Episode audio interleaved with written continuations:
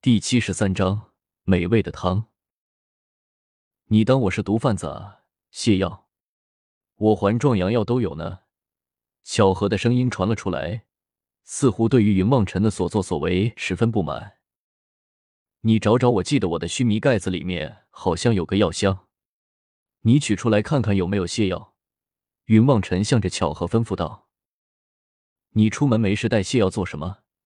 巧合有些纳闷的嘟囔了一句，也懒得再多说，独自翻箱倒柜去了。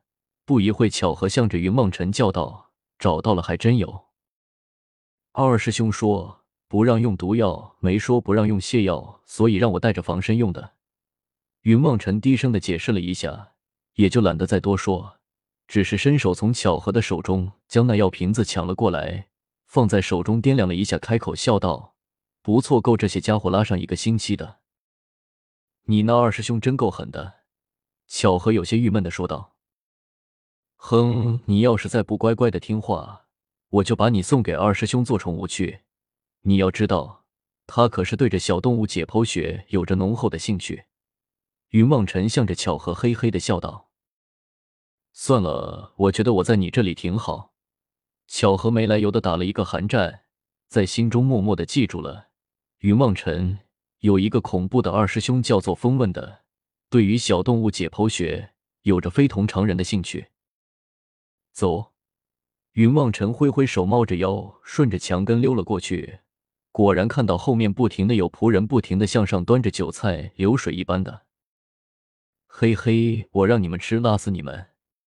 云望尘有些恶狠狠的说了一句，人已经溜到了后面的厨房之中。他当初在地宫的时候。随手取了两套竹九阴手下的衣服，为的是一路上来能够让自己询问的人都有个能看的，这才记得清晰，却没有想到现在派上了用处。你们都干什么呢？给我快点的！云望尘打扮成了竹九阴手下的人，走进了厨房，粗着嗓子向里面忙活的人叫了起来：“大爷，我们已经很努力了。”连续两天两夜，兄弟们都没有休息了，马上就好，马上就好。说着，一个看上去仿佛是厨房头子的家伙，指挥着自己的手下开口喝道：“你们看看，人家大爷亲自来催了，你们麻利点，快把那道菜准备好了，就可以休息了。”什么菜？云望尘有些好奇的走了上去，只见一口大锅冒着蒸腾的蒸汽，突突的向外喷着雾气，里面似乎有什么东西在翻滚着。大爷，这就是最后的紫河车了。您放心，绝对新鲜，全都是从活人身上取下来的。那个厨子一脸谄媚的向着云望尘说道：“紫河车。”云望尘大吃了一惊，险些便要吐了出来。他那里不知道紫河车乃是妇人的胎盘，这个家伙竟然还可以笑嘻嘻的和自己说是从活人身上取下来来的，一副好像这就是什么山珍海味一般的东西似的。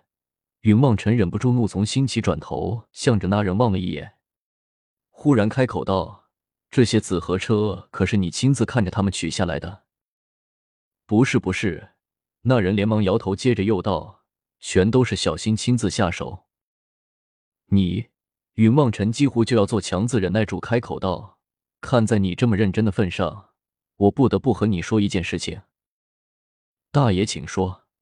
那人笑嘻嘻的望着云梦辰，笑道：“你也知道，未出生的婴儿若是夭折，怨气太重，一成厉鬼，你的背后阴雾缭绕，只怕用不了多久，他们便会化出尸体来向你索命。”云梦辰冷笑了一声，开口说道：“什么？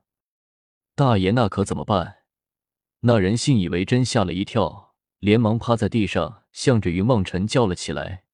云望尘冷笑了一声，开口道：“这些婴儿好不容易等到了一个投胎的机会，却被你生生的打断。他们的戾气太重，我也没有办法。你还是早日回家准备后事吧，免得未来突然死了，家中无人照顾。”什么？那人抱着云望尘的腿，一把鼻涕一把眼泪的哭了起来，向着云望尘哭诉：“自己上有八十老母卧病。”在床下有周岁孩儿嗷嗷待哺，娇妻在家独守空房。云望尘笑道：“还真看不出来，你还是一个孝顺的好人。这样吧，我给你指点一下，你现在就都去将那些被你害死的女子埋在侯府的大门口，不能埋得太深，刚刚盖住就可以，明白了吗？什么？这这只怕不妥吧？那人摇摇头，向着云望尘说道：“你到底还要不要命？”云望尘瞪着眼睛吓唬他：“那好吧，可是这个……”那人指着那一锅的紫河车开口，向着云望尘有些迟疑的问道：“放心吧，我帮你看着。对这个东西，我比你熟悉。”云望尘向着那人点了点头，说道：“那就多谢大爷了。”那人听说云望尘愿意帮自己看着这锅要命的汤，连忙向着云望尘道谢了几句，屁颠屁颠的向着外面跑了出去。云望尘冷笑了一声。伸手取过了大锅边上的勺子，假装在锅中搅动了起来，伸手到怀中想要去掏那个瓶子，却听得巧合在耳边叫道：“真的要倒啊？”怎么？云梦辰有些好奇的问道。“这么美味的汤浪费了哎。”巧合有些叹息的说道。